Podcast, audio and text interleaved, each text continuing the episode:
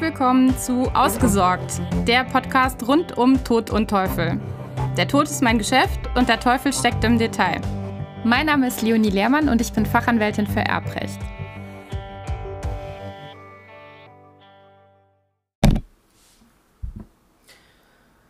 Heute geht es um den Erbschein. Der Erbschein ist ein Dokument. Ein Dokument, das das Nachlassgericht ausstellt zugunsten des oder der Erben. Aus dem Papier geht hervor, dass eben das Nachlassgericht bescheinigt, dass einer oder mehrere Erben Erbe geworden sind. In dem Erbfall XY.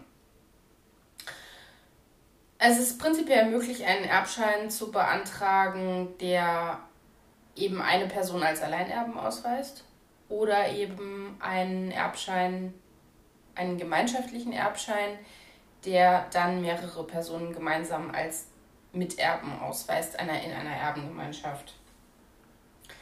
Wählt man den gemeinschaftlichen Erbschein, der im Übrigen von jedem Miterben für die gesamte Erbengemeinschaft beantragt werden kann, dann ist das prinzipiell ohne oder aber mit Quote möglich. Also man hat die Auswahl, ob man in dem gemeinschaftlichen Erbschein auch die Erbquoten ausgewiesen haben möchte oder nicht. Das kann manchmal ganz praktisch sein, dass die Quoten nicht aufgeführt sein müssen, gerade wenn man selber nicht so genau weiß, wie die Quoten denn eigentlich sein sollen und da irgendwelche Unklarheiten im Testament gegeben sind.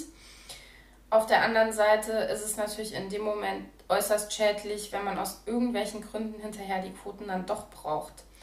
Und ähm, dann ist es natürlich ärgerlich, dass man im Grunde nochmal einen weiteren Erbscheinsantrag stellen müsste. Und ähm, ja, zum Beispiel das Finanzamt wird die Quoten möglicherweise wissen wollen. Also zumindest in dem Moment, wenn die Freibeträge nicht ausreichen und tatsächlich eine Erbschaftssteuer entsteht, also das, ob man mit oder ohne Quote beantragt, das sollte man sich gut überlegen. Meines Erachtens ist es doch immer noch die sicherere Variante, ähm, auch im Kosteninteresse einen Erbscheinsantrag mit Quote zu stellen, wenn es irgendwie geht.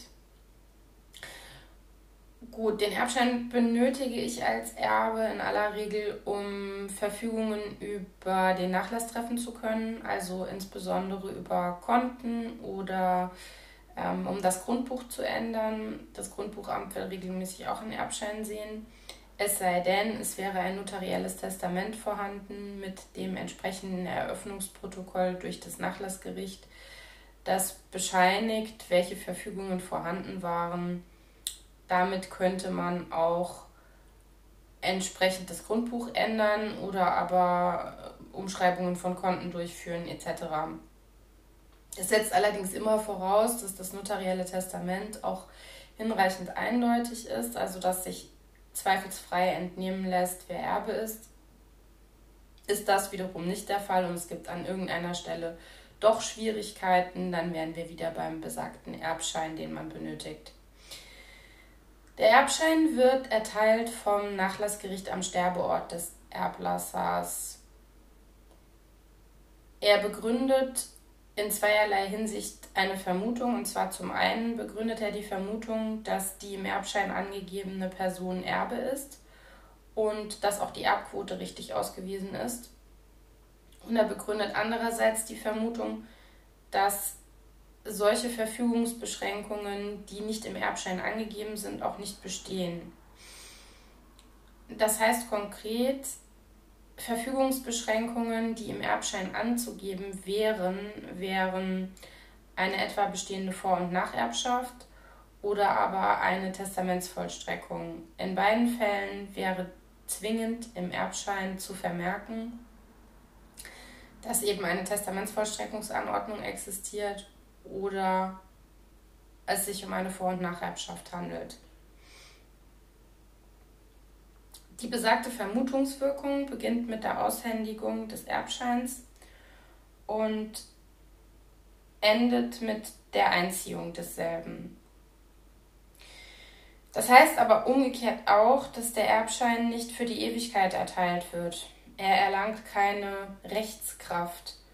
Das heißt, er kann auch nach Jahren und Jahrzehnten wieder eingezogen werden, wenn das Gericht zu der Überzeugung gelangen sollte, dass er aus irgendwelchen Gründen falsch ausgestellt wurde.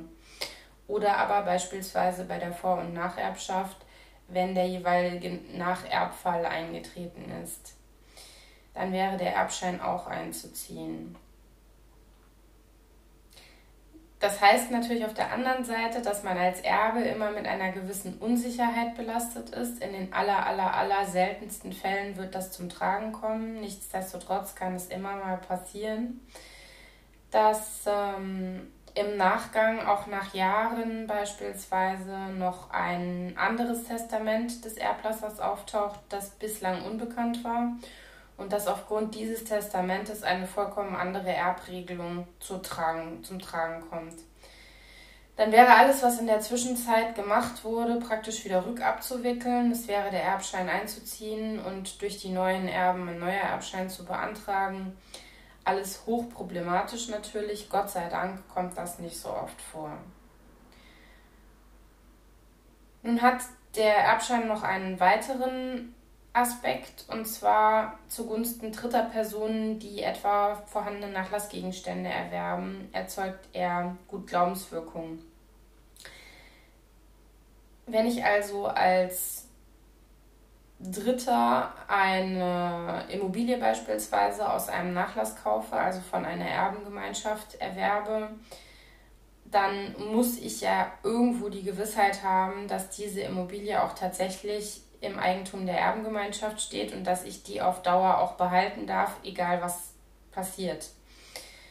Da, wie gesagt, der Erbschein keine Rechtskraft entfaltet und der Theorie nach jederzeit wieder eingezogen sein, werden kann, soll es nicht der Schaden des Dritten sein, der darauf vertraut, dass der Erbschein in der Welt ist und dass eben aufgrund dieses äh, Nachweises die Erben tatsächlich Erben geworden sind und so gibt man diesem besagten Dritten, der einen Nachlassgegenstand aus dem Erbe erworben hat, einen, ja, billigt man einen den öffentlichen Glauben zu, den gut Glaubenswirkung, dass er eben aufgrund des Erbscheins, wenn er den vorgelegt bekommen hat, erwerben kann und insoweit geschützt ist, auch für den Fall, dass der Erbschein nachher sich als falsch herausstellen sollte.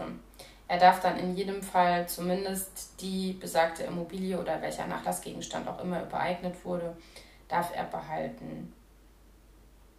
Das sind die prinzipiellen Wirkungen des Erbscheins. Wie man jetzt einen Erbschein bekommt, darauf werde ich nochmal in einer gesonderten Folge eingehen, denn das ist auch nicht so einfach, je nachdem, ob man aufgrund gesetzlicher oder aufgrund gewillkürter Erbfolge, also aufgrund eines Testamentes, denn Erbe wird.